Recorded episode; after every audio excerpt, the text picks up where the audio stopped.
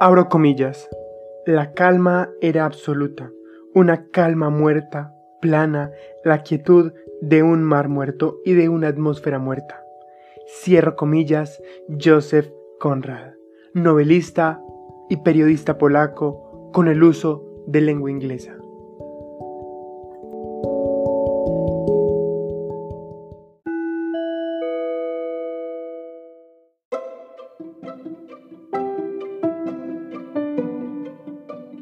Yo soy Tomás y estás escuchando el podcast de Tomás Relatos, historias, anécdotas, vivencias y curiosidades.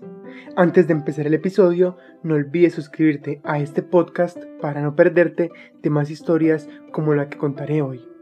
Hoy vamos a hablar de Flotando en el Mar Muerto.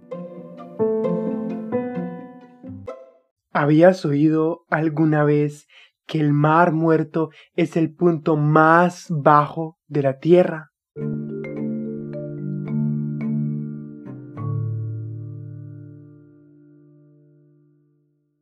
Ya sea que viajes a Israel o a Jordania, estando allí no te puedes perder del mar muerto.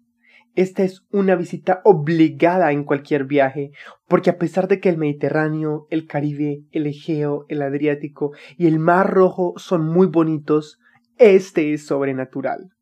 Y seguramente se te puede ir a la mente Jesús, quien era Israel, caminando sobre el agua, y seguramente que era en este sitio, porque siempre se ha oído que uno no se hunde. Pero no es el caso. Es aún más fascinante, y dos cosas debes saber. Número uno, que en realidad es un lago y número dos, que es muy, muy salado. Seré breve con las generalidades, pero antes de adentrarnos en este sitio, que no tiene comparación, no hay ninguna otra locación en la Tierra, no hay nada similar a esto, eh, pues hay que tener claros los siguientes datos. El Mar Muerto es el punto más bajo de la Tierra, lo cual es genial, porque si lo piensas bien, estando allí estás a 430 metros o 1412 pies por debajo del nivel del mar. O sea que si pensamos en el libro de Viaje al centro de la Tierra de Julio Verne, este es el sitio más cercano a eso. También es el lago hipersalino más profundo del mundo, lo que quiere decir que no encontrarás agua más salada en la Tierra que esta. Es 9.6 veces más salado que el océano. Y eh, hablando geográficamente, pues se encuentra entre Israel, y la parte de Cisjordania, Palestina y Jordania. Digamos que es compartido entre estos territorios. Sus aguas son la desembocadura del río Jordán y el lago Tiberíades o Mar de Galilea. Un dato curioso es que sus alrededores también encontraremos sitios como Masada, Enjedai y demás lugares fascinantes, pero eso es otra historia. Ahora bien, uno llega al Mar Muerto y lo primero que va a pasar es que vas a sentir un calor horrible. O sea, ya dijimos que es un lugar súper profundo, el más profundo de la Tierra. Israel de por sí es un país muy caliente, con temperaturas altísimas, pero es que cuando tú viajas desde Jerusalén, desde Nazaret o desde Tel Aviv, pues el cambio se nota.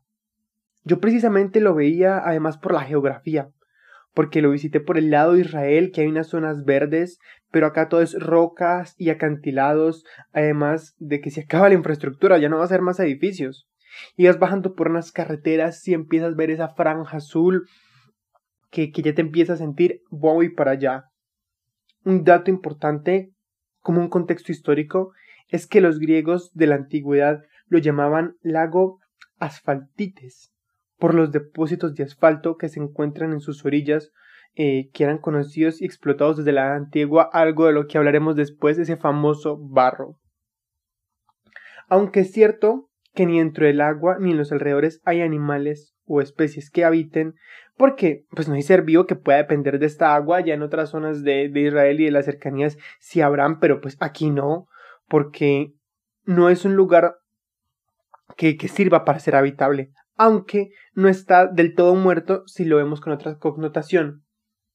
No hablaremos de flora, pero sí de minerales con propiedades curativas. Este sitio contiene una mezcla de minerales que han sido verificados por científicos para tener propiedades que te ayudan en el cuerpo. Uno de ellos es el potasio, que es humectante, eh, te ayuda a recuperarte después de un ejercicio extenuante, o sea, súper útil. El bromuro del agua, que ayuda a liberar las tensiones musculares y articulares.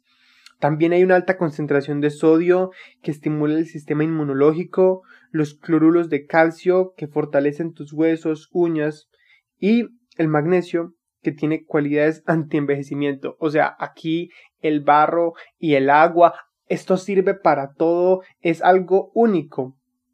Y eh, bueno, para llegar allá hay múltiples formas. Playas públicas, playas privadas, resorts, hoteles, bueno, sitios así, dependiendo de tus intereses, claro. Y bueno, el suelo es un hervidero. Debes tener tenis o sandalias o algo para acercarte a la orilla. Puedes ver los límites del lago al otro lado. Si estás desde Israel, pues vas a ver a Jordania. Si estás desde Jordania, vas a ver Israel. Y bueno, cuando ves la gente con periódicos flotando en las manos y los pies arriba, ahí es cuando dices, es cierto que aquí se puede flotar. La vaina es que se trata de disfrutar del agua, porque para tomar el sol en la orilla o broncearte no es el sitio, porque ya que parece que ni el bloqueador solar es suficiente para protegerse. Entonces uno se mete al agua porque tampoco es de caminar sobre la superficie, como aclarábamos con la analogía de Jesús, no es que vas a estar sobre la superficie todo el tiempo. Entonces empiezas a sumergirte y hasta cierto punto sueltas tu cuerpo y empiezas a flotar. Un aviso, sí. Nunca, nunca, nunca, nunca te afeites antes de meterte al mar muerto. El alto nivel de sal te puede afectar muchísimo. Cualquier corte o zona sensible picará como loco. Y por eso ni se te ocurra tampoco mojar tu cara, ni con los ojos cerrados, ni con gafas, ni nada. Eso sería suicidarse. Otro dato que además me daba risa, pero que resulta igual de delicado, es que si sufres de algún tipo de alergia o enfermedad de la piel, no te sumerjas en el agua.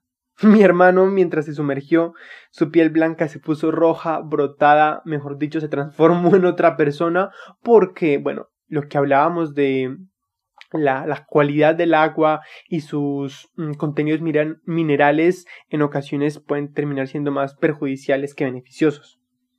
Por lo que ten en cuenta esto y disfruta de esta experiencia con comodidad. O sea, si tienes heridas o demás, envuélvete en vendajes para no correr riesgos.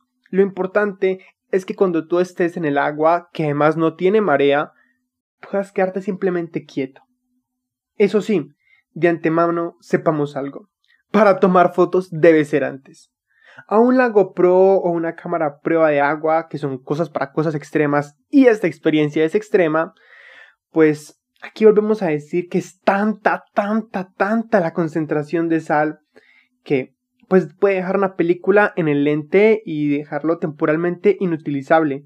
Es más, yo me recuerdo que me metí al agua con el teléfono en la mano con la intención de tomarme una selfie mientras flotaba y sentía miedo de que pudiera caerse porque imagínate que se te caiga mucho más en el mar muerto. Y en un momento cayó una gota sobre la pantalla y yo ahí mismo salí del agua porque, Dios, imagínate morirse con el teléfono ahí. Eh, ¿Y qué pasa? Pues hasta el lente se me empañó. No sé si es por la temperatura, no sé por qué era, pero había que asegurar la foto. Entonces, hazlo antes para que quedes flotando con el periódico, con las manos arriba y que la cámara no se moje. Y eso sonará particular, pero vale la pena mencionar que cuando estás allí, esto no es una playa normal. El cómo es la gente es una de las razones de dicho caso.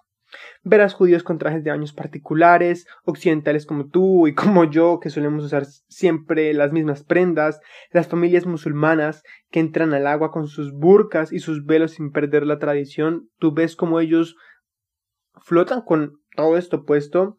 Y si te puedo recomendar algo, será usar un traje de baño viejo, ya que, bueno, este lugar es el más alado y eh, es una posibilidad de que se te decolore el, el traje de baño. Entonces, no te pongas el que acabas de recibir de cumpleaños ni el que acabas de comprar nuevo porque puede terminar acabado. Y, entre otras curiosidades, aunque ya hemos descrito varias, hay que hablar del barro. Ya dijimos algunas de sus eh, condiciones que aportan a la piel pero es obligatorio aplicártelo, porque dejará tu piel suave como la seda. En cualquier visita es súper importante untarse este suministro natural. Y aunque digas ni loco, esto es asqueroso, te contagias cuando ves a la gente. Coges un trozo de barro del suelo en las orillas y lo esparces en tu cuerpo, ya que a diferencia de otros sitios, pues aquí no vas a encontrar arena, ni tierra, ni nada, vas a encontrar este barro. Y para que te termine de volar la mente, muchos productos de limpieza y productos dermatológicos son con base a este. De la cara a los pies, cubrirse con esto te dejará una sensación súper suave. Un tratamiento de spa magnífico. Este lugar es surrealista y casi imposible. La hipersalinidad significa que flotas en la superficie y el peso de tu cuerpo se siente y se mueve de manera diferente en el agua. Por eso hablamos del mar muerto.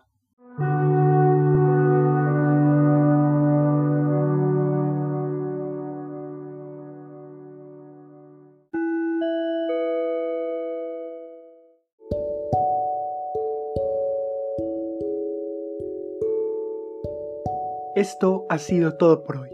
Encuentra más de este contenido en mis plataformas y redes sociales buscándome como arroba tomasrelatos. Te espero en un próximo capítulo para hablar de otro tema que seguro te encantará. Y recuerda, puedes oírme cuando quieras, donde quieras y mientras haces lo que quieras.